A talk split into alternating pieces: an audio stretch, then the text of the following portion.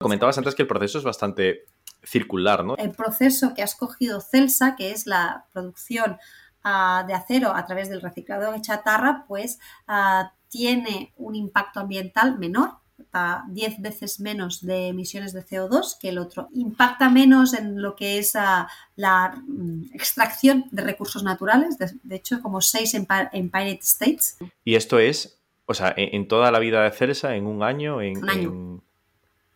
Buah.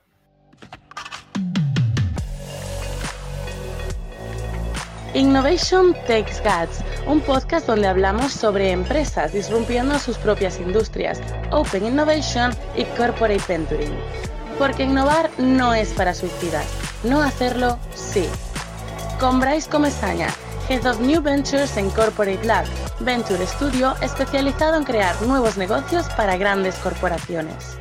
Hola a todos, bienvenidos a otro episodio de Innovation Takes Guts. Hoy estamos con Ana Casals. ¿Qué tal, Ana? ¿Cómo estás? Hola, buenos días, encantada de estar por aquí. Encantados nosotros que nos cuentes eh, eh, la historia de, de, Celsa y todo lo que hacéis, que cuando estábamos preparando la entrevista, o sea, es un, eh, un, bicho enorme, ¿no? O sea, un montón de datos ahí tremendos, pero desde el, principalmente desde el punto de vista de tu rol como Head of Innovation en el, en el grupo Celsa, ¿verdad? Sí. Yo concretamente estoy en las divisiones de España y Francia, pero sí estoy llevando todo lo que se llama la innovación en, en esta parte de, del mundo. Pues cuéntanos tú un poco, o sea, cómo es el, el grupo Celsa, danos un poco de, de, contexto sobre todas las áreas que tocáis, desde de, Nada, yo revalorización, con... eh, cerramientos, un poco de todo, ¿no? Vale, pues empiezo haciendo un poco de historia porque la historia también es algo importante que tenemos que tener en, en, en relevancia y, y, nos hace explicar muchas cosas de hasta dónde hemos llegado, ¿no? Uh, el grupo Celsa nace en 1967 uh, y en ese momento tan solo teníamos un tren de laminación. Es decir, comprábamos nuestro, nuestro producto a, la competencia que teníamos al otro lado del río. Estábamos uh, en un tren en Castellbisbal, en Barcelona, y comprábamos uh, la palanquilla o preproducto para la laminación a, al otro lado del río. Alrededor de los 70, pues ya uh, compramos eh, el horno eléctrico, que estaba al otro lado del río y empezábamos a integrarnos, ¿no? Ya éramos, ya tendríamos la acería y el tren de laminación. En los 80 lideramos un poco la transformación que sufre el sector siderúrgico en España y compramos a, a, las plantas que actualmente tenemos en Bilbao y en Santander y en Laracha. Es decir, en España nos encontramos en cuatro centros productivos principales. En los 90 nos empezamos a diversificar a aguas arriba y aguas abajo en lo que es la compra de chatarra y aguas abajo con el, el, el el sector de las trefilerías, ¿vale? Y empezamos a trabajar nuestro producto. En los, dos, los 2000 uh, nos expandimos y vamos al exterior, a Europa, y compramos pues, plantas en UK, Polonia, Nordic y France, ¿vale? Y esto... Porque antes de esto ya se vendía a nivel internacional, es decir, o sea, ¿teníais clientes internacionales o se pasó a... Para expandirme necesito tener una planta en ese país? Exacto. El acero es un producto que viaja mal porque pesa mucho, ¿vale? Y uh -huh. los costes de transporte son muy importantes en, nuestro, en el precio de nuestro producto final. Es decir, nos iba muy bien tener plantas en diferentes puntos estratégicos de Europa para poder abastecer a esos mercados de forma local. Sí, es, es importante que el acero no viaje a grandes kilómetros. ¿Vale? Así que empezamos a esa, a esa, diversificación para poder abastecer a esos mercados que eran interesantes para nosotros y en los que no teníamos presencia en esos momentos. Y al final, ya a los, a, a los 10.000, a, sí, perdón, al, al, 2010 nos integramos aguas abajas con todo lo que es el sector construcción. En el 2010 había una crisis importante en el territorio español eh, de la construcción y nuestros clientes pues empezaban un proceso importante de crisis y nosotros para no perder cuota de mercado pues compramos a nuestros clientes para poder seguir abasteciendo al mercado de la construcción que quedaba en esos momentos. Y en, los, en 2020, el año pasado, hace dos años, inauguramos uh, uh, el tren de laminación de Francia para poder abastecer producto uh, largo en Francia. Y esta es la configuración actual de nuestro grupo empresarial, ¿vale? Tenemos planta en ocho países de Europa y fabricamos alrededor de unas 7 ah, millones de toneladas de acero al año, todo el grupo empresarial que os he explicado. Productos de los que hacemos, ¿no? Pues ah, evidentemente, como ya os he explicado, nosotros producimos acero a través de la vía tecnológica del reciclaje de la chatarra, es decir, actualmente existen dos tecnologías para producir acero. Una es la que explotan los recursos naturales, el mineral de hierro que podemos encontrar en minas, a través del horno alto, que es el principal eh, elemento para reducir el óxido de hierro, es el carbón y emite, pues, em, tiene, pues, como resultado tiene un gran, unas grandes emisiones de CO2. Y después está la tecnología de arco eléctrico, que es la que actualmente tiene todo el grupo Celsa, las ocho plantas que tenemos en el territorio europeo funcionan con la misma tecnología, que es la de arco eléctrico. Evidentemente, nosotros tenemos grandes consumos de energía eléctrica, es decir, en España somos el segundo consumidor de energía eléctrica del país. Y ah, lo que hacemos es fundir chatarra, reciclar chatarra. Nosotros cogemos los vehículos a final de su vida útil o los derribos de, edificios ah, o el chatarrero que va por vuestras calles y lo trae a un, tercero que nos prepara eso, ese producto para ser fundido en nuestras instalaciones. Y a, fundimos esa chatarra le damos el mismo, la misma calidad y el mismo, la misma forma que el otro proceso. ¿Vale? Son dos tecnologías que están hoy en día pues, utilizándose y Celsa siempre ha abogado por esa, ese tipo de tecnología. Y los productos que generamos, pues es la malla para todo el tema de construcción, para los forjados, la ferralla, que son las ah, estructuras en tres dimensiones, que pues una estructura de una escalera que podemos ah, ah, colocar en la obra, todo el tema de cerramientos, todas las verjas de jardines, de naves industriales, pues esto es nuestro producto porque es alambre, todo el tema de muelles para el sector, para, los, para la colchonería, por ejemplo, uno de nuestros clientes puede ser Picolín.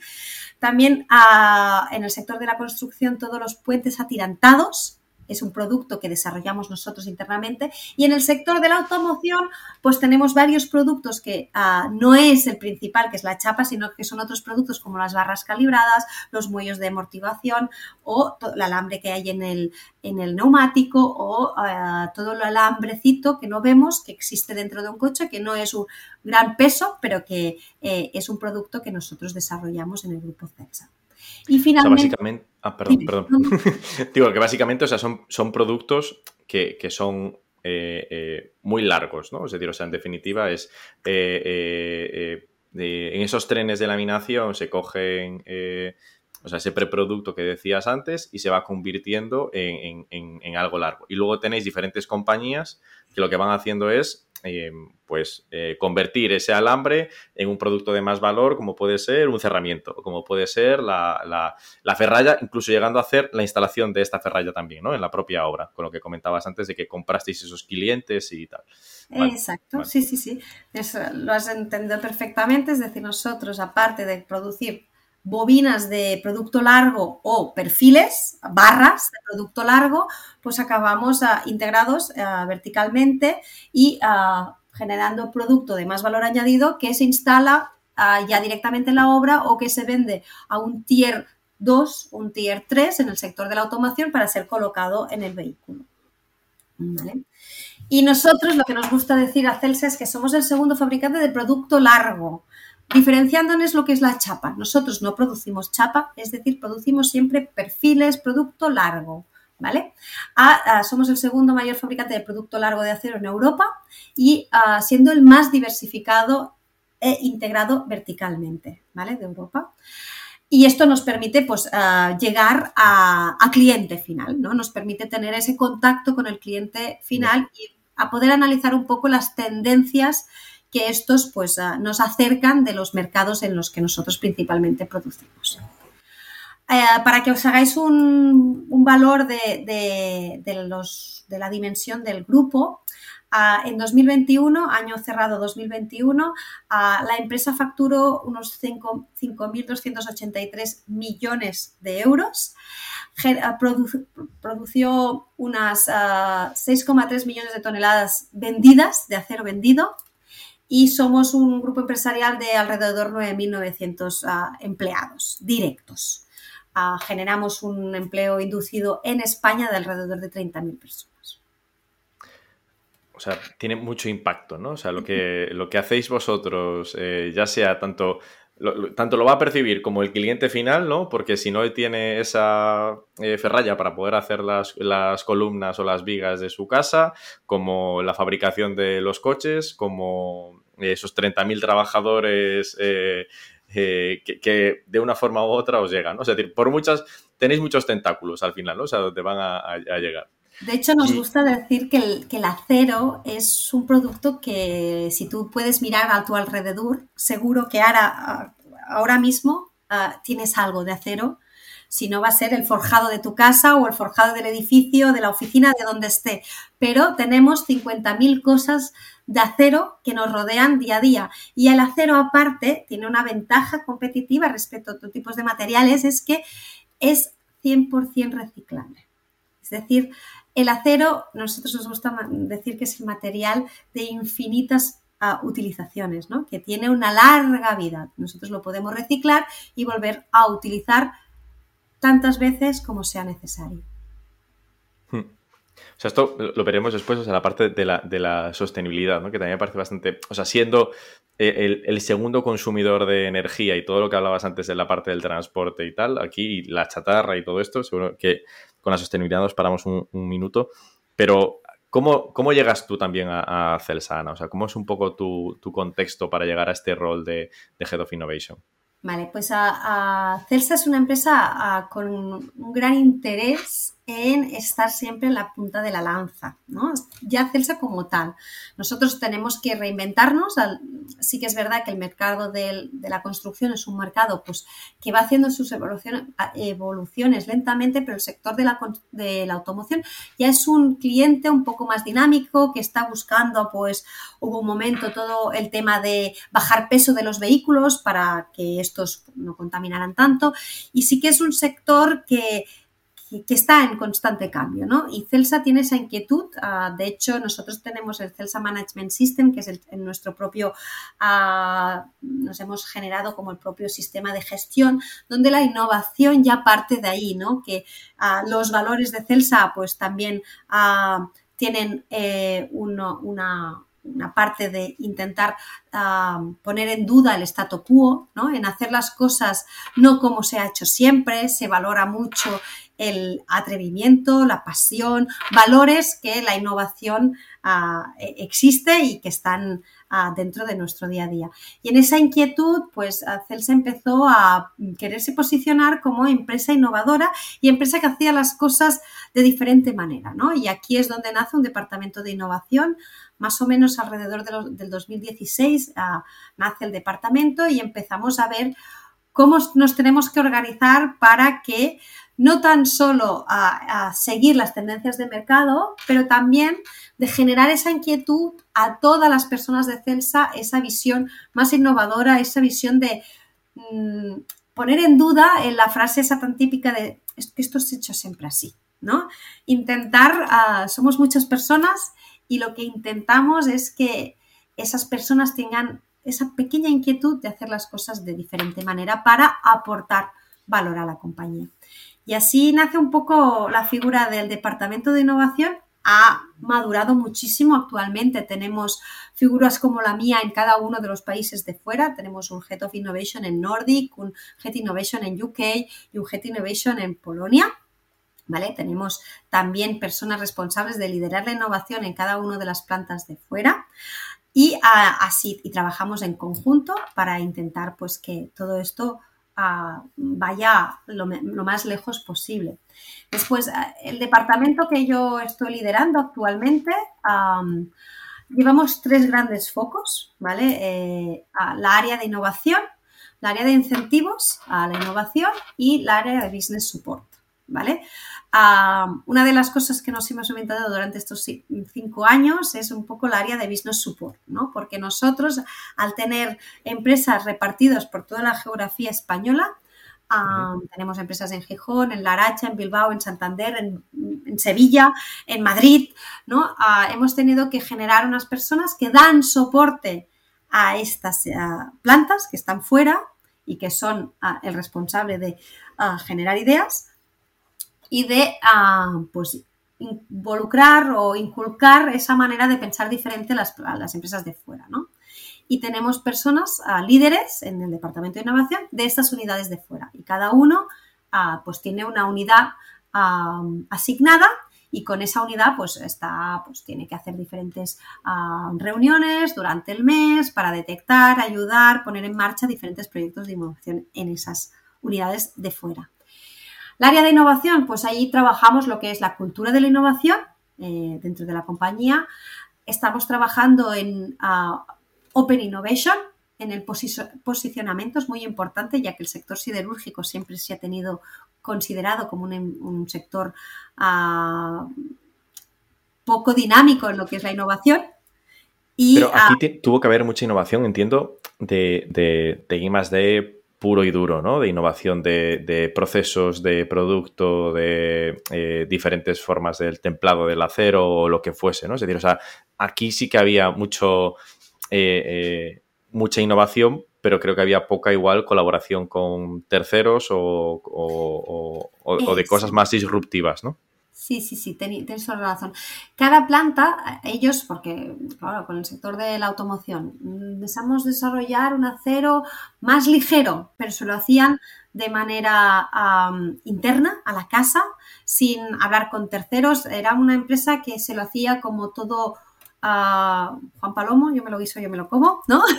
Perdón por la expresión, pero sí, sí que era una empresa que se desarrollaba él internamente, pues los aceros, no lo hacía en colaboración, tampoco testeaba mucho el impacto de sus desarrollos en el mercado, ¿no? Y eso es lo que el Departamento de Innovación ha intentado, pues, abrir, cambiar, modificar o aportar, ¿no?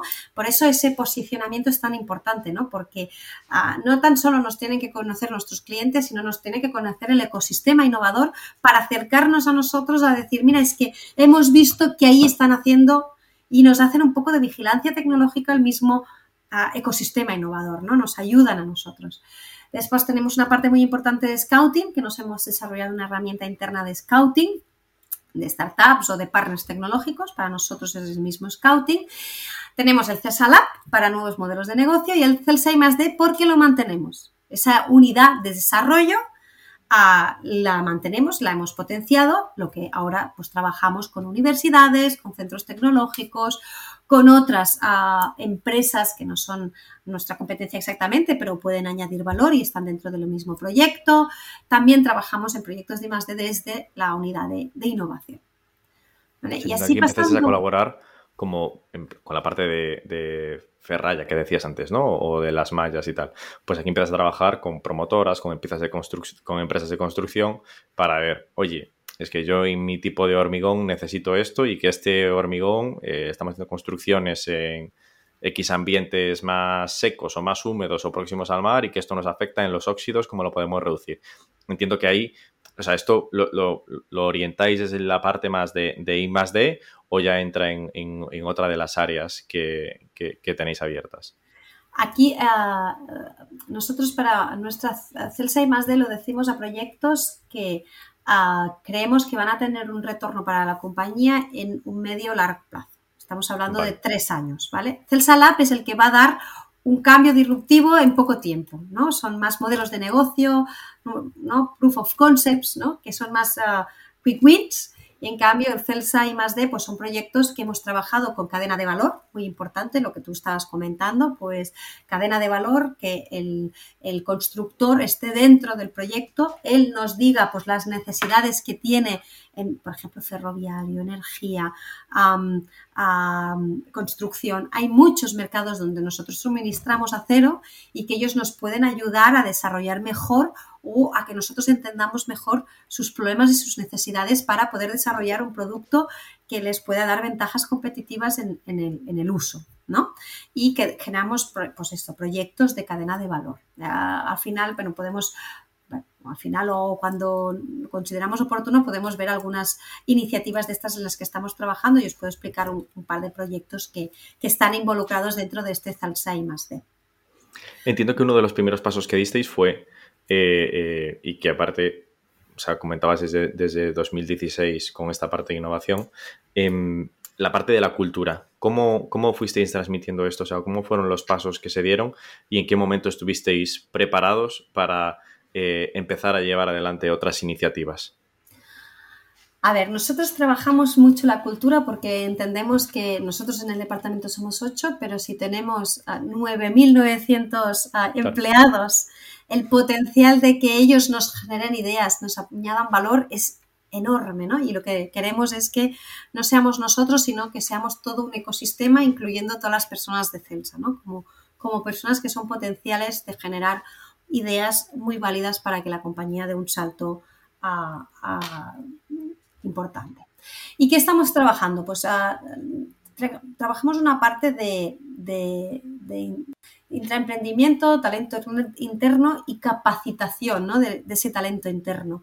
¿Y cómo ah, lo estamos trabajando? Pues tenemos el comité de innovación. ¿no? El comité de innovación lo que hace es, uh, tiene varios bloques, este comité de innovación, donde siempre ah, les estamos aportando una visión externa muy centrada en nuestro sector. Eh, muchas veces pues invitamos a gente del sector de la construcción que nos explique las últimas tendencias en el sector de la construcción. O, en paralelo hay construcción, automoción, hay ah, enfocado a cada su, a su ámbito. Es una hora y media de comité. Esa es la primera parte, explicar qué pasa en el mundo donde nosotros estamos. Después les aportamos también una parte de startups que creemos que nosotros previamente a través de nuestra herramienta interna hemos identificado como potenciales para ellos. Invitamos a la propia startup a que venga a explicarse, porque ah, intentamos ah, poner los mínimos intermedios posibles. Es decir, intentamos conectar. Nuestro objetivo principal es conectar. Es conectar el ecosistema con el mundo interno de Celsa y que el valor se transfiera de manera directa. Por eso invitamos a las propias startups a que expliquen sus proyectos o partners tecnológicos, ¿eh? porque nosotros tenemos unos retos trabajados. Con estos retos, pues encontramos los partners, startups, entidades de colaboración y los ponemos en contacto. Y por último, siempre les hacemos una parte tecnológica para explicarles una nueva tecnología que ha salido o una nueva manera de trabajar. ¿vale? Estos son los tres bloques que tiene un comité de innovación que pueden participar cada tres meses y que se pueden apuntar las empresas de y las personas de dentro de la empresa. También es abierto. Es abierto. Pues es, abierto, tenemos personas que asisten siempre y después está abierto a que pueda venir quien quiera. Eso te iba a preguntar, o sea, ¿quiénes son? O sea, porque eh, este cambio cultural eh, eh, en una compañía de 9.000 personas necesitas que esto se, empuje, se empuje fuerte, ¿no? O sea, eh, en este comité está involucrado también comité de dirección o, administra o el, consejo de dirección de la, compañía, el CEO, o sea... Está involucrado el CEO directamente, de la, no de todo el grupo Celsa, no está involucrado el presidente, pero está involucrado el CEO de cada una de las compañías. Vale. Actualmente tenemos un CEO para toda España y esa persona pues, asiste al comité y él está y atiende a, los comités que vamos generando durante el año. Pero claro, esto hace que los ah, directores o el comité de, dirección también esté, no tan solo los CEOs, sino todos los directores que forman parte de ese comité y ellos a la parte pues han involucrado o han ah, delegado ¿no? que tienen que ir también sus manos derechas. Y así en, cascada, ¿no? Y, allí pues hay una gente que, está invitada ad hoc y después está abierto a quien quiera participar. Pero hay unas invitaciones ad hoc que nos han dicho el CEO y los directores que tenemos que invitar a estas personas. O sea, que efectivamente tienen la agenda bloqueada eh, durante esa hora y media para tratar esos temas. Luego puede haber otras personas que voluntariamente o por interés o por lo que sea o porque quieren proponer una idea o tal, o sea, pues se acerquen a ese, a ese comité. Exacto. También miramos un poco y también en ese comité pues se explica un poco los proyectos de innovaciones que hay dentro del grupo, algunos proyectos como ejemplo de que otra gente dentro del grupo y lo explican los mismos que están liderando los proyectos. No explicamos desde innovación, sino el que está liderando el proyecto de innovación los que puede ser un técnico de mantenimiento, un técnico eléctrico, un técnico mecánico o cual sea el rol dentro de la compañía que está liderando ese proyecto, lo explica si hay alguna novedad, algún avance significativo, lo explica al resto de la compañía, ¿vale? Para crear un foro de debate entre ecosistema, entre lo que hacemos internamente y las tendencias de mercado, ¿vale? Un poco para ir haciendo chup chup de la innovación, ¿no? También tenemos desarrollado un programa que le llamamos Celsa Innovation Program, que es un programa para capacitar a las personas. Este programa es un programa muy eh, exclusivo, pueden ir entre 8 y 10 personas al año, es un, un programa anual de entre 20 y 26 horas de formación a personal, pero no una formación teórica, no te imagines que los encerramos ahí en un, en una sala y los tenemos cerrados, sino todo el contrario. Nosotros creemos que la innovación viene de abrir la mente. ¿Vale? La innovación viene de salir de tu zona de confort, de ver cosas diferentes en sitios diferentes, ¿no? Por lo que este programa es más casi externo a Celsa que interno, ¿no? Pues los cogemos y nos vamos a visitar una empresa manufacturera. Eso sí, intentamos no ir a ver grandes empresas que están haciendo innovación muy disruptiva, pero que están muy alejadas de nuestro sector, porque esto es crear, no es, no es smart, ¿no? Que le llamamos esos objetivos smart. Cuando lo vemos Google, pues a nosotros Google está muy bien y ha hecho, hace una innovación muy interesante, pero como nos queda tan lejos, para nosotros no nos ayuda, nos va en contra.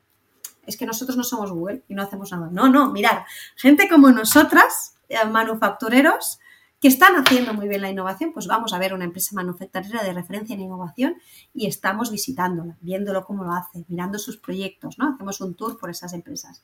También nos vamos a ferias de referencia y dentro de las, ferias, en las ferias, pues les organizamos un tour por cada, dentro de la feria a visitar empresas o ecosistema que nos puede ser de utilidad también nos vamos a visitar centros tecnológicos que están haciendo cosas relacionadas con nosotros. Nos vamos a ver hubs de innovación, ¿vale? Eh, lanzadera, Guaira, ¿no? Otros tipos de... para que los empleados de Celsa vean que fuera hay un ecosistema, que no somos ocho de innovación que queremos hacer las cosas diferentes, ¿no? Sino que el mundo está haciendo cosas diferentes. También les organizamos charlas tecnológicas para aprender, aprender tecnología, ¿no? Por ejemplo, este año tenemos organizado uno de biocombustibles y, un otro, y otro de Digital Twin. Como nuestros focos principales es la sostenibilidad, como tú ya comentabas, la digitalización, pues enfocamos estas ah, dos sesiones que para la gente que está haciendo Hacerse Innovation Program son obligatorias, pero estas dos sesiones también son abiertas a todo el mundo de, parla hispánica, ¿vale? Ah, porque, por ejemplo, por la gente de UK organizamos otros en otro lenguaje para...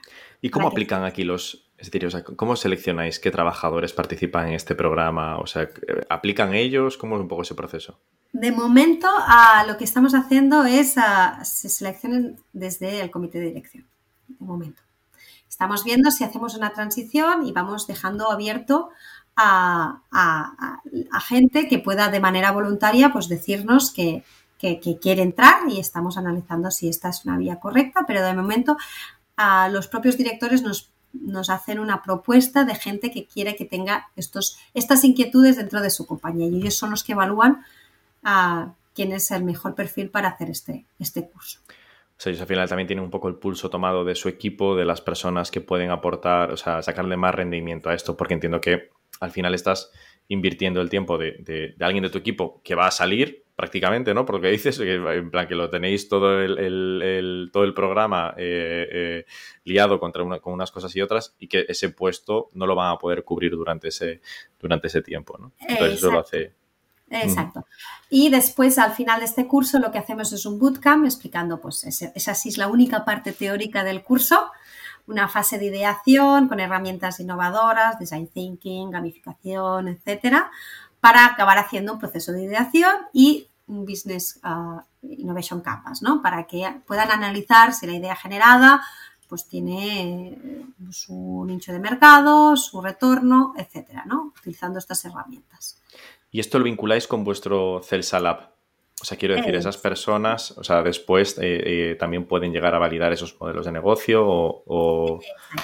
Lo que sí que hacemos en este curso, lo que como son en horas de, laborales, este curso está pensado en horas laborales, las ideas son de Celsa y entran dentro de nuestro ah, modelo de gobernanza de ideación, ¿no? Estas ideas que han salido de este bootcamp, de estos programas, entran en un ah, funnel de innovación donde entra esta idea que ha salido del programa, pero de, todos los sitios que nosotros recolectamos ideas. ¿no? no tan solo recolectamos ideas de este programa, sino nosotros al estar muy en contacto con todo el ecosistema innovador, pues nos llegan ideas desde fuera, como tenemos los uh, Innovation Business Partners, es decir, esas uh, personas que están en contacto con las unidades productivas, ellos también recolectan ideas.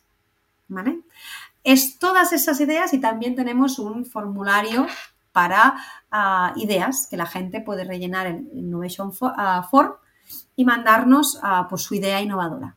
Todo esto pasa por un funnel de innovación donde están evaluadas, filtradas, priorizadas y al final de todo el funnel escogemos las que eh, la compañía decide apostar y hacer una proof of concept dentro de el Celsa Lab o un proyecto de, de D, si es el caso, en el CELSAI más D.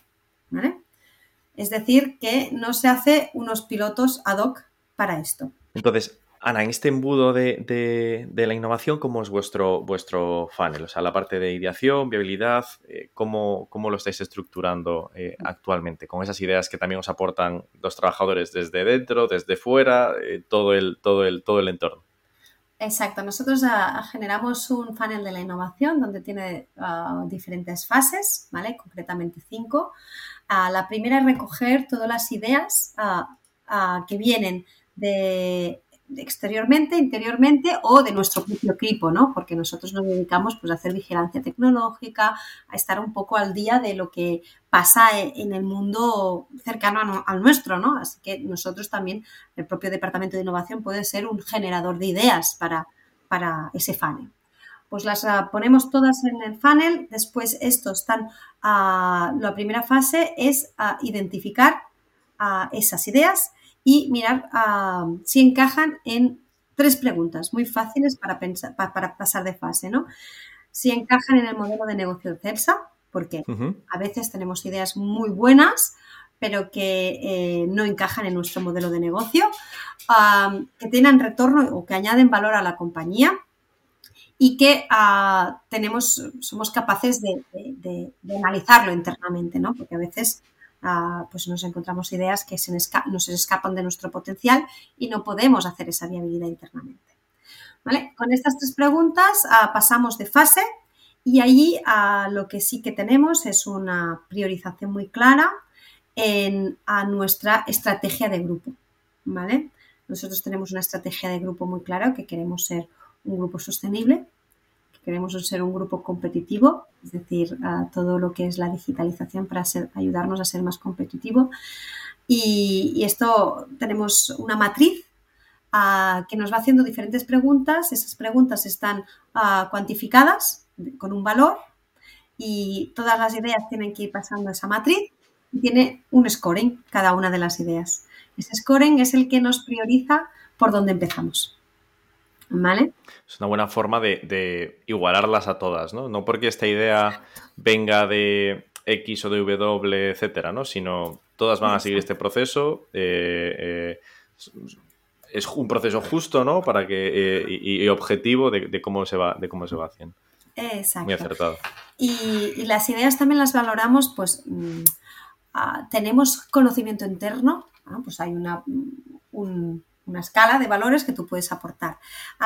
tenemos a partner externo que nos puede ayudar, conocemos este partner externo, tenemos la viabilidad técnica de este partner externo, porque en estos siete años yo he podido ver de todo, ¿no? He visto que hay ideas que han fallado pues que eran internas porque no teníamos conocimiento interno, pero también he visto ideas fracasar porque no habíamos escogido el mejor partner que podíamos haber escogido, ¿no? Y así que también ah, estos seis años o siete que llevamos de, de vida nos han ido haciendo valorar diferentes cosas de los proyectos de innovación y esto lo hemos puesto en esa matriz y ahora tenemos pues una matriz como más transparente, más uh, objetiva, porque antes era muy subjetivo la, manera de evaluar, ¿no? Estamos intentando generar una manera objetiva de evaluar las ideas y de tener, pues, identificado. Al final de nuestro proceso, eso puede ir hacia una proof of concept o hacia un proyecto D ¿Vale? Si va a Proof of Concept o modelo de negocio, se va a Celsa Lab, que son los proyectos que van a ser rápidos, que vamos, muchas veces Celsa Lab ah, trabaja con consultorías de negocio. Para que os veáis la diferencia, ¿eh? con Celsa Lab está trabajando con consultoras innovadoras o consultoras de negocio, con ah, ya directamente con la startup. Y en cambio, Celsa y más trabaja con centros tecnológicos, ah, con gente interna, con gente que va a desarrollar algo y en cambio el otro, el POC, la Proof of Concept, va a testear algo, ¿vale? Es los dos caminos que pueden tomar una idea que ha pasado por nuestras matrices de priorización y que ha llegado al final de ese funnel. ¿vale? Y en esa, cuando llega esa fase de, que va a la parte de, de, de Celsa Lab, em, Cuéntanos un poco cómo es este, este Proof of, Concept, cómo, cómo, de grande llega a ser, o sea, cómo de pequeño. ¿Tienes algún proyecto que puedas compartir y, lo vemos sobre este mismo? Sí, a ver, en Celsa Lab eh, hemos ah, testeado algunas, algunos temas de ah, subproductos, ¿vale? Algún subproducto que nosotros tenemos que hemos dicho, pues mira, este subproducto podría ser una materia prima por ese sector, ¿no? vale. X sector. Pues ahí ah, es un proyecto pequeñito, muy corto en el tiempo, ¿no? Que nosotros hemos ah, testeado, por ejemplo, nanoscale, ¿no? Le podríamos... perdón. El proyecto, el proyecto nanoscale que intentamos hacer a nano, nanopartículas de óxido de hierro. ¿no? Nosotros teníamos un producto rico en óxido de hierro y lo que hicimos es mirar si éramos capaces con unas dos tecnologías de generar esas nanopartículas.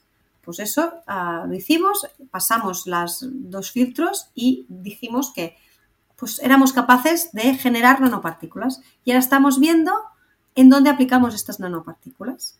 Pues ya trabajamos con una empresa de negocio que nos dice, bueno, pues las nanopartículas en este sector pues tienen un volumen de mercado, tienen unas barreras de entrada, ¿no? Y ya nos va guiando hacia dónde tenemos que ir a la comercialización de esas nanopartículas.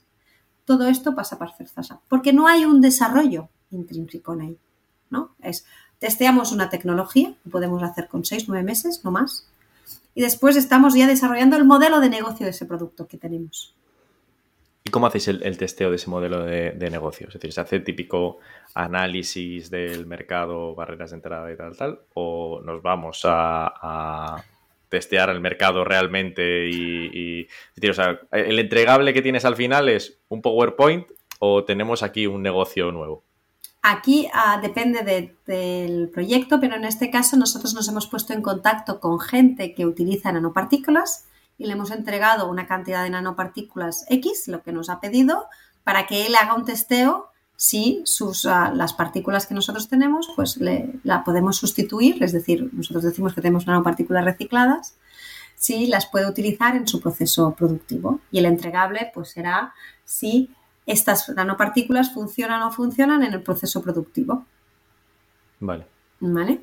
son proyectos más largos, entiendo. Exacto por, el, tipo, la tipología del negocio en sí, ¿no? O sea, y de el testeo que tienen que tener tus clientes eh, de ese nuevo subproducto que tú estás vendiendo y de nuevos modelos de comercialización o cosas así por el estilo. También habéis estado trabajando eh, proyectos en este sentido. Ahora mismo también tenemos abierto unos eh, programas formativos o y, mm, jornadas con la gente de comercial, ¿no? Porque entendemos que es muy importante que eh, la gente comercial entienda la innovación, la comparta y trabaje con nosotros en este punto de vista más innovador, ¿no? Porque si nosotros desarrollamos un producto, pero el, departamento comercial no es capaz de verle el valor o de llevarlo a mercado, pues es, difícil ¿eh? tener, hacer rápida esta innovación. Así que estamos trabajando todo lo es la, la escucha activa de nuestros clientes ¿no? a través del departamento de comercial nuestro, que tenemos una red muy grande y, podemos llegar a mucha gente, pero esto es una iniciativa de este año que es vincular mucho el departamento comercial en eh, el proceso de innovación, ¿no? Para, para poder trabajar esa escucha activa para analizar qué necesita nuestro cliente y para poder ah, llegar a, llevar a mercado nuevos productos que hemos desarrollado desde el Departamento de Innovación de manera más rápida y más ágil. Vale. y comentabas también, antes la, parte de, que teníais un programa de, de, intraemprendimiento. Em, o que trabajabais esto. Pues esto. Todas estas iniciativas caen todas en vuestro embudo y a partir de aquí las vais eh, estructurando igual, o sea, como, como, cualquier otra, ¿no? Es decir, al final. Eh, eh, o, los trabajadores están un tiempo trabajando en este proyecto según va avanzando. ¿Cómo es un poco ese proceso? Hemos hecho varios procesos dentro de nuestra compañía, hemos tenido todos los modelos. Actualmente. Ah, Llevamos desde 2016 y hemos probado ya mm, de todo, ¿no? sí, la verdad es que estuvimos ah, durante tres años haciendo un programa de intraemprendeduría bastante ah, fuerte con la empresa, con los trabajadores de la empresa, y hemos ido evolucionando y actualmente eh, formamos, los capacitamos, pero no forman parte del el proceso de, después de desarrollo. Sí que tenemos unidades que cuando el proyecto de innovación cae en su unidad, es la propia unidad que lo está liderando. Pero no es la persona, no, a veces no es la misma persona que generó la idea. Pues esto es totalmente acertado, porque quiero decir, el, trabajador que se pudo dar cuenta de que en el tren de laminado, si hacíamos esto, podemos, quizás no sea la persona para montar un nuevo negocio alrededor de esto, ¿no? O para luego comercializar todo lo que sea. Mm. Nosotros lo que nos hemos dado cuenta es que las personas de la área, porque si no, ah, bueno, eso es un aprendizaje que hemos tenido en Celsa que no tiene por qué ser transversal a todas las ah, industrias de, España, ni mucho menos, así que cada uno va adaptando su proceso de innovación a su realidad y a su empresa, ¿no? Y a su cultura. Y nos hemos dado cuenta que eh, la persona que está en el proceso donde vamos a generar la idea es la que tracciona y está con nosotros y muchas veces es el líder del proyecto. Nosotros no lideramos proyectos, lo lideran los técnicos que están en cada una de las venues. Vale. Sí, sí. Bueno. Pero, o sea, esto que dices que, que, es vuestro caso, ¿no? Yo creo que si lleváis desde, desde 2016, tenéis cierta experiencia, y, viendo también, o sea, o, comparando otros, otros casos, suele ser lo habitual. Es decir, los, los programas de intraemprendimiento suelen fracasar muchas veces porque es como que pones a esa persona a liderar ese proyecto y que ellos no son, el, eh, quizás, o sea, ni siquiera de asumir esa responsabilidad ni, ni el rol, ¿no? De, de querer hacer esto y, y, de repente dices, ostras, yo venía aquí con, esta idea y ahora estoy aquí enfrascado eh, eh, en hacer el, modelo de negocio de completando un Excel y no tengo ni idea de por dónde empezar, ¿no? Ayudadme. Y luego dices... Exacto, y nos encontrábamos que los que sí que sabían se sentían un poco... ahora no sé cómo decirlo de manera correcta, ¿no? Que se sentían invadidos, ¿no? Sentían que les estaban quitando su espacio. Y generábamos, en vez de generar un, una cohesión de equipo, generábamos un poco mm, disfunciones internas que no, nos parecieran acertadas y hemos ido evolucionando de esta manera, ¿no? Que la persona que genera la idea, le hemos, le, hemos capacitado, le hemos dado una formación, le hemos dado la posibilidad de salir de la casa y ver otras cosas, pero la idea entra en el funnel y dentro de el proceso de, innovación se le selecciona el equipo interno que tiene las capacitaciones adecuadas para liderar ese proyecto más concreto. Y las unidades, pues que entienden más, pues, si estamos hablando de subproductos, hay personas que llevan trabajando en subproductos de la compañía más de 20 años, ¿no? Pues ellos sabrán cómo se tiene que tratar ese subproducto, pero sí que es verdad que con una idea disruptiva, innovadora o diferencial, ¿no? O sea, al final vuestra labor ahí es eh, un poco hacer el cambio de mindset a esas personas que llevan 20 años, ¿no? Para que estén abiertos a que, que no salga el esto siempre se hizo así. Esto, lo de las nanospartículas que comentabas antes, esto ya lo probamos otra vez y no eh. funcionó. No, eh, o sea, la idea es cambiar esto, ¿no? Sino que esa persona que tiene, o sea, ese activo, esa persona que tiene mucho conocimiento, eh, que, lo, que lo pongamos en, valor, ¿no? Y, que podamos... y se empodere, y se empodere en liderar cosas diferentes a las que ha liderado siempre, ¿no? Porque a veces es muy necesario el empoderamiento de las personas de la, de la, la planta productiva, porque hay gente mm. con mucho conocimiento, mucho más que el Departamento de Innovación, porque nosotros somos jóvenes de creación. Y de, y de todo, ¿eh? También, ¿vale? Pero, pero sí que es verdad que hay gente en la casa que tiene mucha más expertise y que puede liderar de manera más adecuada si les das las herramientas, si les das las ideas, si les facilitas el entorno de hacerlo diferente, ¿no? Si les das un buen partner tecnológico, si les das un buen, ah, una buena ah, empresa de, business model, de, ¿no? Unas herramientas buenas para traccionar esa idea, pues ellos ya más les gusta, les gusta hacer cosas diferentes, ¿eh? La gente le encanta un poco mm, lo de siempre, pues sí, lo sabes hacer, es tu zona de confort, pero si a veces sales y estás haciendo cosas diferentes, viendo otros mercados, pues les gusta también a la gente liderar esas nuevas ideas. ¿Y cuáles son los retos que tenéis ahora por delante desde el punto de vista de, innovación? Donde, aparte de esto, ¿eh? que comentabas antes de involucrarnos más con la parte comercial, eh, eh, ¿cuáles son los retos que tenéis? Vamos a... Perdón. Ah, vamos a hablar más de los retos de innovación que tenemos en la... Que estos primeros que te voy a explicar porque nosotros vamos de los grandes retos y vamos a definiendo retos más concretos, ¿vale? De cada punto. Los, los grandes retos están muy, muy ligados a la estrategia de la compañía, porque lo que no queremos hacer es una innovación ajena a la empresa. Nosotros somos un departamento de innovación dentro del sector siderúrgico, dentro de la empresa, empresa Celsa, ¿vale? Y queremos eh, estar alineados a lo que es la estrategia del grupo. Y tenemos cuatro grandes bloques, que es el cambio climático, para nosotros es muy importante y es un reto muy importante que tenemos que trabajar. La circularidad, ¿vale? Porque también es otro de los puntos donde vamos a trabajar y estamos trabajando, no solo como innovación, sino como compañía en general. Estamos haciendo un cambio de mindset muy grande en estos dos puntos, cambio climático y circularidad. Todo lo que es digitalización y robótica, ¿vale? la CERSA Group es una empresa manufacturera donde la mano de obra es importante y cada vez más tenemos que ser capaces de sustituir las personas que están a la primera línea de fuego por robots o procesos automáticos que saquen las personas de los eh, sitios con más riesgo y después también trabajamos el proceso de innovación más disruptiva. Estos son los, grandes, ah, los grandes bloques. ¿eh? Por ejemplo, en cambio me, me, parece, me, llama la, o sea, un poco con lo que hablábamos antes, ¿no? De somos una empresa muy relacionada con la sostenibilidad, que esos cuatro retos, dos están relacionados con cambio climático y circularidad. Eh, la sostenibilidad es algo que está muy presente para vosotros. Sí, de hecho está tan presente en nosotros que hace un año y medio o así se generaron dos chiefs, el Chief Sustainable Officer y el Chief Circular Officer.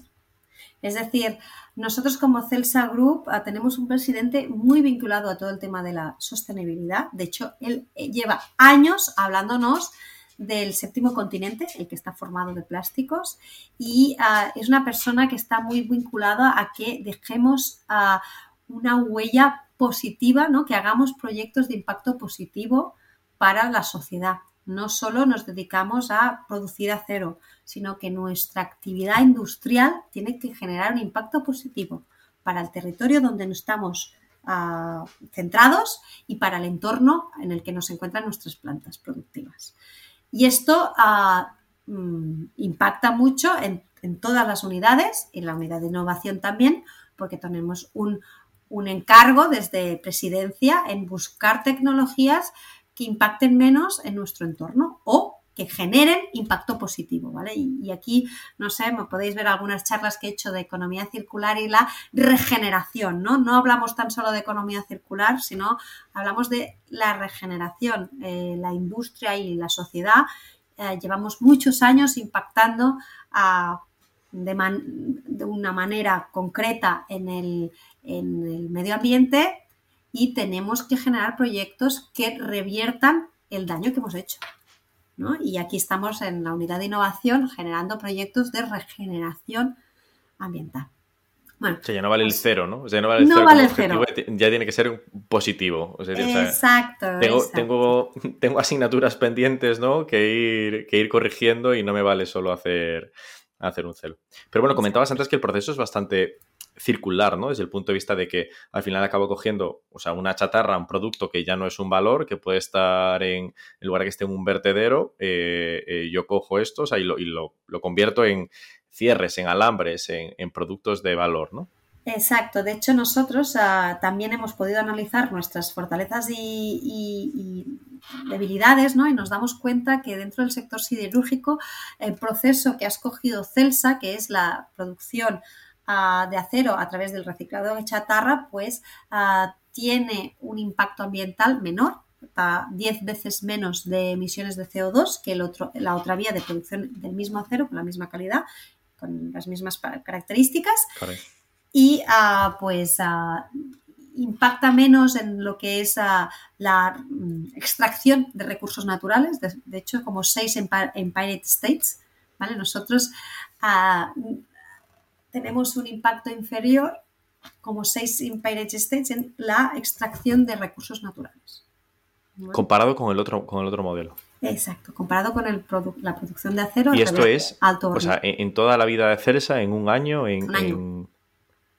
Buah. Sí, es decir, nos hemos dado cuenta, analizando, que nuestro proceso es mucho menos impacto ambiental que el otro. ¿no? ¿Qué pasa? Que la gente no lo conoce esto, ¿vale? Y estamos haciendo, pues, toda una tarea importante desde innovación, desde todos los ámbitos, en transmitir a ese impacto que el proceso productivo de Celsa es menor que el otro. Para que el producto Celsa le, le, estamos cambiando la marca, también esto es una transición que estamos haciendo todos, ¿no? Le llamamos a Celsa Circular Steel, ¿no? Que nuestro steel es circular, proviene de cerrar el círculo del reciclaje de chatarra.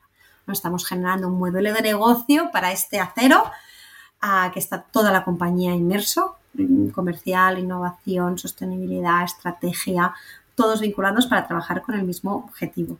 Que, el Celsa Circular Steel se conozca y tenga una trazabilidad. Nosotros queremos dar el pasaporte digital, por eso también la, parte digital para nosotros es muy importante a través de tecnologías con blockchain. Aquí ya vas a ver que te estoy hablando de diferentes cosas, ¿no? Tecnología blockchain para ser capaces de trazar que un vehículo ah, con chasis X se convierte en un alambre, en una bobina que vamos a entregar a el productor Y, ¿vale? Y que tengan el pasaporte digital circular de nuestro producto, conjuntamente con las emisiones generadas en la producción de este acero. Y aquí estamos trabajando en diferentes proyectos de dar valor añadido a lo que es la sostenibilidad y al tener un producto circular, ¿vale? También estamos haciendo una transición muy importante en la compañía. Pero, ¿qué nos damos cuenta? Que la transformación del sector siderúrgico pasa para ser, ser igual que nosotros. Así que creemos que tenemos una ventaja de 10 años, ¿no? Porque cuando todos los altos hornos se transformen y pasen a ser arcos eléctricos, si nosotros no hemos hecho los deberes y no nos hemos posicionado en la punta de la lanza, como te he dicho que Celsa siempre quiere estar, nos va a pillar el toro. ¿Vale? Y así que nosotros pues estamos trabajando en que nuestros procesos, que ya son sostenibles, aún sean más eficientes energéticamente o trabajar porque la energía eléctrica provenga de fuentes renovables o trabajar para ah, todo lo que es el calor residual que nosotros generamos, como es un, es un proceso a altas temperaturas, nosotros fundimos a 1200 grados, puedes imaginar que tú vas por nuestras instalaciones y nunca tienes frío, ¿eh? Ah, siempre estás así calentito. Lo, que molesta un poco más es cuando lo haces en agosto, ¿eh? de pasearte por nuestras instalaciones, que es un poco más complicado pues calor, aprovechamiento del calor residual, que es una energía renovable también, valorizar nuestros subproductos, tenemos un 90% de nuestros subproductos valorizados, pues estos son los, los fáciles. Este 10% que nos falta son los que son difíciles de valorizar, pues ahí tenemos un reto muy importante, por eso el reto de la circularidad, porque nos falta un 10% de nuestros subproductos a valorizar, pero son los difíciles, estos son los que tenemos que buscar un nicho de mercado, los que tenemos que buscar que alguien los acepte, que tenemos que cambiar normativas porque entren en los BREF, porque entren en el, en el plan general técnico de la edificación. ¿no? Aquí tenemos un trabajo importante en circularidad. Y, en digitalización, porque eh, dentro de poco eh, la digitalización será una commodity. Y, y si no estamos ah, adaptados, pues vamos a perder el tren, ¿no? Y lo que vemos es que el, mundo avanza muy rápido y Celsa quiere estar ahí, transformándose y adaptándose a todas las, las, tecnologías nuevas que van a venir, que nos van a utilizar, bueno, las vamos a utilizar, estamos trabajando en realidad virtual, en realidad aumentada para poder ver formaciones, para hacer formaciones, por ejemplo, nuestros procesos productivos pues son, tienen un riesgo y lo que hacemos es la formación fuera de esas zonas de riesgo para después cuando ya vayan pues hayan hecho unas primeras formaciones de manera virtual. Eh, estamos haciendo formaciones de altura para detectar que la gente tiene vértigo. Hacíamos todas las formaciones, la teoría, todo, y cuando llegábamos a la práctica se subían a los trabajos en altura y nos damos cuenta que esa persona tenía vértigo. No era apto para ese puesto. Y habíamos perdido tiempo y dinero, ¿no? Y con la realidad ah, virtual ah, les hacemos pasar y como les, les quedan inmersos en un proceso de altura, podemos ver si la persona tiene vértigo sin pasar ningún otro proceso. Y entiendo toda la parte esta de, industria 4.0, gemelos digitales y todo esto, o sea, también pasaréis eh, en esa parte de digitalización, ¿no? Es, algo más, más actual, ¿no? O que ya está más presente a día de hoy, pero eh, entiendo que esto eh, avanzaréis por ahí. Exacto, como nuestro proceso es muy, muy difícil de parar, es decir, nosotros somos un proceso continuo y parar los costes energéticos que nos supone una parada son muy altos, tenemos que tener herramientas de simulación de nuestros procesos muy fidedignas, muy, muy verídicas, para poder hacer las pruebas en digital y no en físico. Y nos permitan a, hacer proof of concepts, pero de manera virtual. Y aquí estamos trabajando en lo que es los digital twins de nuestros procesos, para mejorar calidades, para mejorar tiempos de procesos, para mejorar procesos productivos, sin tener que hacer la validación de los modelos en planta productiva, es decir, haciendo ah, las proof of concepts en, de formato virtual. Y esto, o sea, son los objetivos que tenéis para eh, este año, o sea, para este, o sea, para este 2023, o es algo que pensáis que os va a llevar un poco más de tiempo? O ya, vamos a ver el, pasaporte digital de, de, los chasis a final de año. Mm, el pasaporte digital ya tenemos tres proyectos en marcha y no creo que, tardemos más de un año. No, no, no.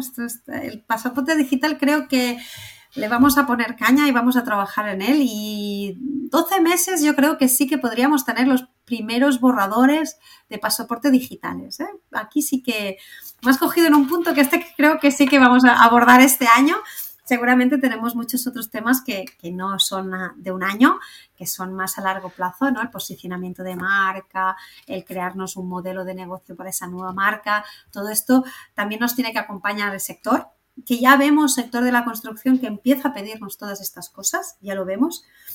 Y ah, también entendemos que la innovación tiene que ir un paso antes del mercado, pero no más. Si no, no sería innovación, ¿no? Y, aparte, si vamos más adelantados, no nos entiende el mercado. Nos hemos dado cuenta que cuando queremos sacar algo que está tres pasos por delante del sector, o, ostras, esto vamos a ver que tiene un...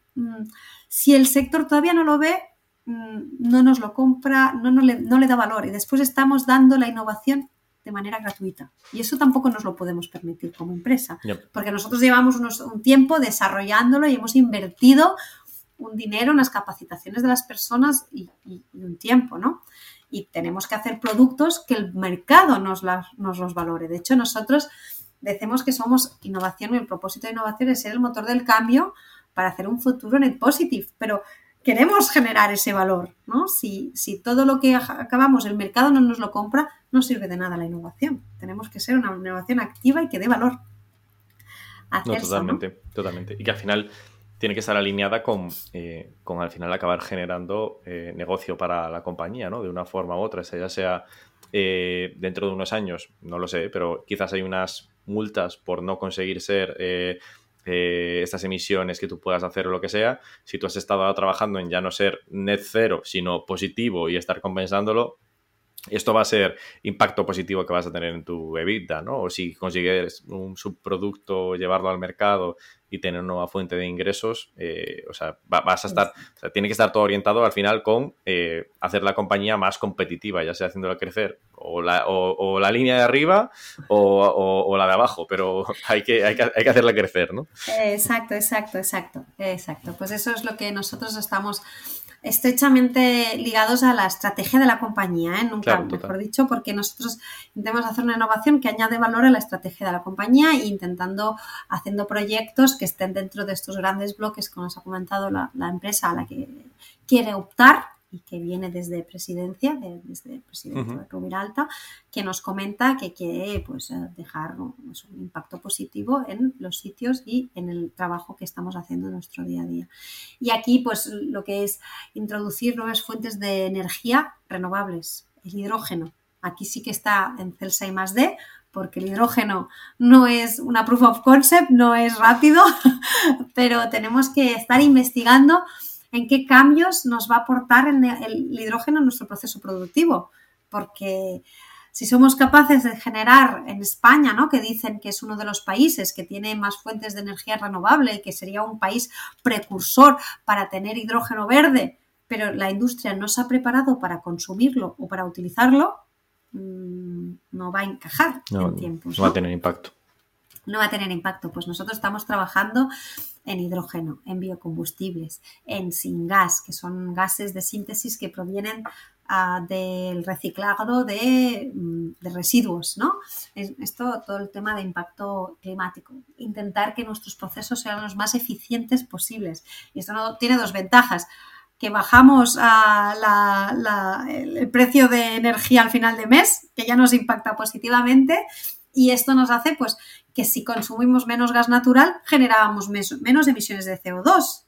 Eso es directamente proporcional, ¿no? Así que tenemos un doble quick win. Ah, y, trabajamos en herramientas digitales, en herramientas físicas, en tecnología para reducir o mejorar la eficiencia, ¿no? Tenemos en la acería tenemos el Power AF, que hemos ah, ah, generado un modelo matemático del proceso de, fundición de chatarra, con todas las variables, que tiene más de 200 variables, y el modelo matemático pues nos, ah, nos asesora, nos da una receta a lo más eficiente en energía. ¿no? Si haces, si coges esa chatarra y pones esa temperatura y pones ese electrodo y pones ah, ese tipo de acero, va a ser el que consume menos energía de la red a través de digitalización, a través de introducir tecnología típica, la tecnología de siderúrgica, pues la más eficiente. ¿no? Un recuperador de calor para el calor del horno se vuelve a inyectar y el horno ya está precalentado. ¿no? Es que es una empresa muy grande en la que trabajamos. siendo el segundo consumidor de energía del país, eh, o sea, cualquier, una reducción muy, muy pequeña tiene un impacto en vuestra piel eh, tremendo. Entonces, Sí, sí, como puedes imaginar con toda la guerra de Ucrania y todos los costes energéticos lo que estamos sufriendo y por eso también estamos trabajando fuerte. fuerte. A veces la necesidad agudiza el ingenio, que dicen, ¿no? Porque... Sí, sí, a Pero bueno, entiendo que, vosotros estáis, o sea, por, lo que cuentas, ¿no? Estáis un paso, eh, eh, o sea, estáis tratando esto de resolverlo de, forma, eh, esforzándoos mucho en resolver esto, ¿no? O sea, que estos, eh, y lleváis ya muchos años trabajando en, preparar esto, siendo los primeros con el primer horno eléctrico, ¿no? Y, eh, y, ahí ya avanzando en esa, en esa, en esa innovación. Exacto. Y Ana, o sea, vosotros, o sea, un poco más y eh, desde tu punto de vista en, más personal, ¿no? ¿Cuáles han sido los, aprendizajes eh, durante, tu, carrera dentro de Celsa eh, con respecto a la innovación? ¿Cuáles serían los consejos que le darías a Ana cuando empezó? Mira, la resistencia al no, para mí es muy importante.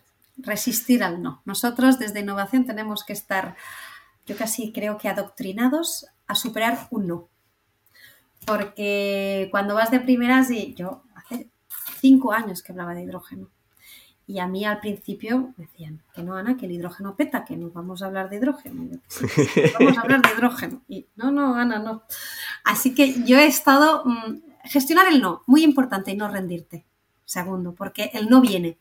Tienes que estar predispuesto a escuchar un no, pero predispuesto a escucharlo, no, no a rendirte antes de, de escuchar el no. no. No propongo esa idea porque me van a decir que no. No, claro.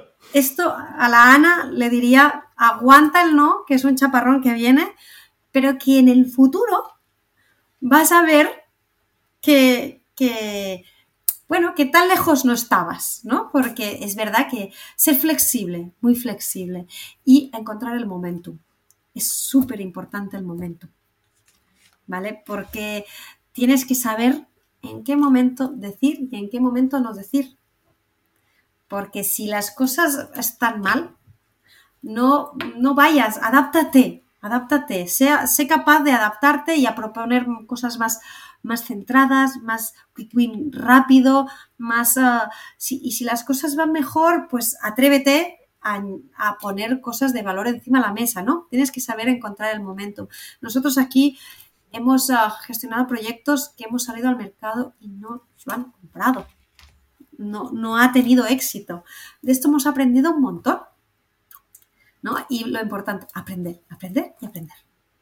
Yo creo que llevo siete años aprendiendo y, y, me voy a pasar lo que me quede aquí y donde sea aprendiendo, porque tengo afán de aprender. Yo creo que es muy importante desde innovación querer aprender, ¿no? Tener esa, esa mente abierta de que, bueno, las cosas se pueden hacer diferentes pero, y, decirlo, bueno, poco a poco. Bueno, y si lo hiciésemos de esta manera y y, después ya vas a ver resultados. Pero innovación nunca es el hermano bonito, alto y rico, nunca. Uh, y no es el que... Pero yo la animaría, yo me lo he pasado muy bien, yo disfruto mucho trabajando, la verdad es que es una de las cosas que, que me hace levantar, yo disfruto en mi trabajo y creo que, que le diría eso, disfruta, adáptate y esté preparado por un no.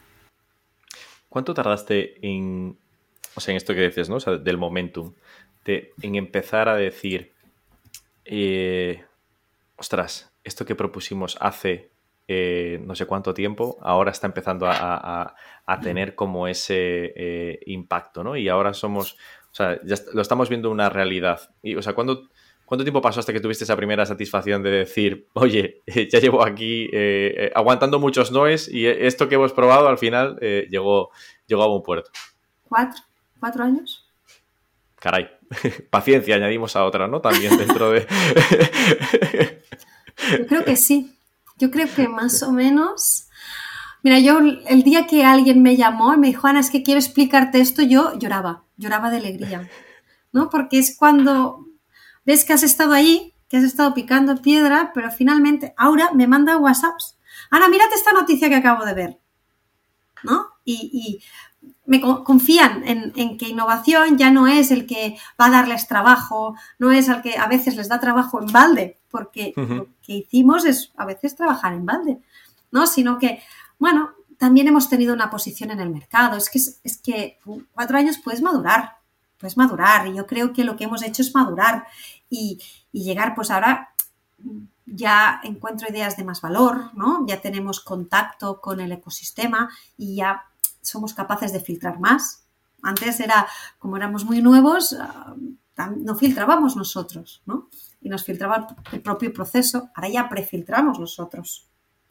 Y ya vamos a explicar pues cosas con más, más impacto, más entorno, más estudiadas, ¿no? Tenemos una capacidad de, de presentar cosas más avanzadas que antes, ¿no? Y yo creo que sí, ¿eh? Los cuatro primeros años fueron duros, duros anímicamente y emocionalmente, porque, porque bueno, pero yo no me arrepiento de absolutamente nada. No me arrepiento de haber pasado estos cuatro años porque, lo que te digo, he aprendido a, a la resiliencia, a la flexibilidad, a la adaptación. He aprendido un montón de, de, de, cosas que me sirven para la empresa y para mi vida. ¿eh? Yo, yo creo que es un sí, aprendizaje claro. para todos los ámbitos. O sea, yo, yo creo que al final o sea, hay una parte de, de, de conocimiento, o sea, de, de, maduración de ese conocimiento tanto interna.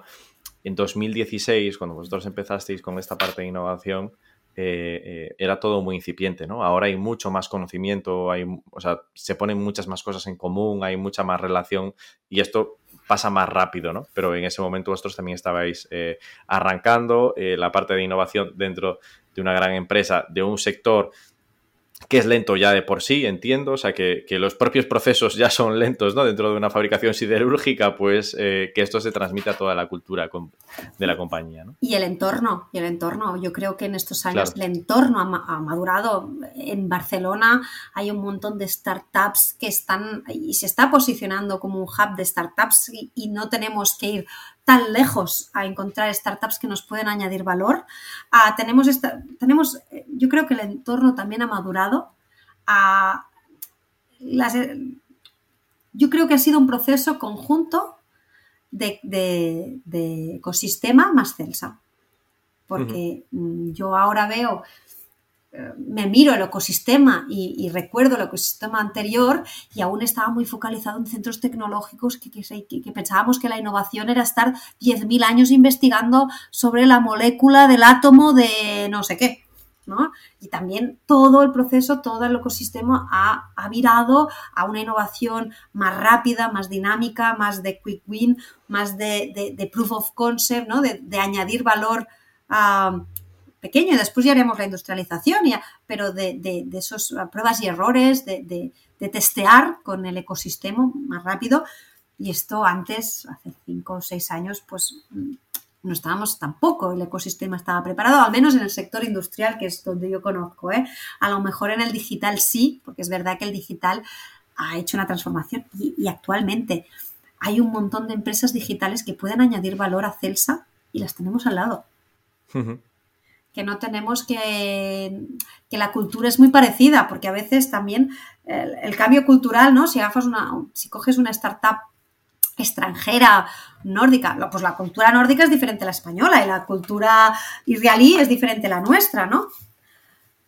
Sí, o sea, te vas, te vas a encontrar con que tienes eh, eh, mucha más proximidad o más afinidad eh, a la hora de, de, de, la negociación de un contrato. Ya lo vas a tener, o sea, vas a entenderlo mucho mejor, ¿no?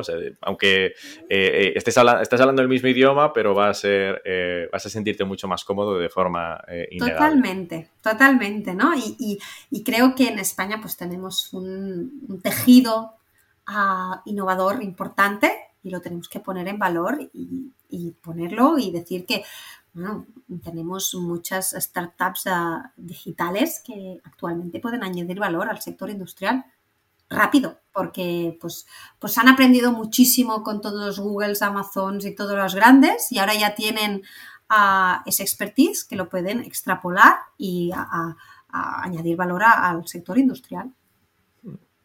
Sí, y yo creo que tradicionalmente, o sea, la parte digital fue la más rápida, ¿no? O sea, a la hora de innovar y era como lo más eh, sencillo también porque tienes un go-to-market mucho más rápido, eh, pero que poco a poco eh, compañías como la vuestra irán eh, un poco no a remolque de esa parte digital, pero o sea, sí que ahora es como que llega un poco más su turno, ¿no? Es decir, cogimos todo lo que era fácil de, acelerar en esa digitalización y ahora pasemos a eh, el segundo consumidor de energía del país, 6,3 eh, millones de toneladas de acero. O sea, vamos, vamos con lo difícil, ¿no? Vamos a empezar por lo fácil y ahora vamos con lo, con lo que va a ser un poco más complicado. Y, que ahora ya tienen ellos una expertise que pueden ayudarnos a nosotros. Que si los hubiéramos cogido en el primer momento, que ellos tampoco eran muy expertos, y vas con un proyecto de las dimensiones que acabas de comentar, pues ellos los hubiera ido grande, a nosotros eh, también y, no nos hubiéramos entendido.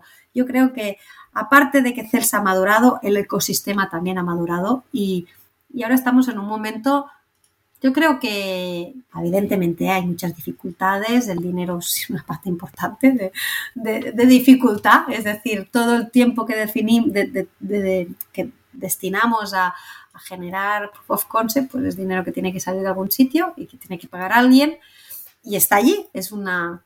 Pero ya mm, antes me decían es que no innovamos porque no tenemos dinero. Ahora esto ya no se dice en Celsa. Ahora ya no, no, no va linkada directamente la innovación al dinero que nos ah, que, pedimos, ¿no? Lo, has, madurado. Es decir, ya sabes, es decir, ya no lo pones en duda, es algo que tenéis que, hacer. Exacto. Oye, pues súper interesante toda la historia que nos has eh, eh, contado sobre, sobre Celsa, sobre todos los proyectos que, que estáis llevando adelante y también, o sea, cómo va a ser el futuro. Descubrir toda la sostenibilidad aquí, eh, eh, un aprendizaje que yo personalmente me llevo, ¿no? De todo este, de todo este proceso.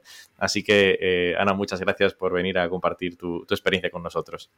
Muchas gracias a vosotros por invitarme y si habéis aprendido algo, yo ya me quedo más que satisfecha y, encantada de la vida. Seguro que sí. Muchísimas gracias, Ana. Igualmente. Un abrazo.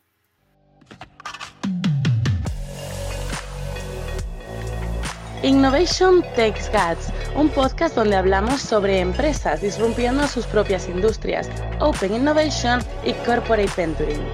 Porque innovar no es para suicidas, no hacerlo sí.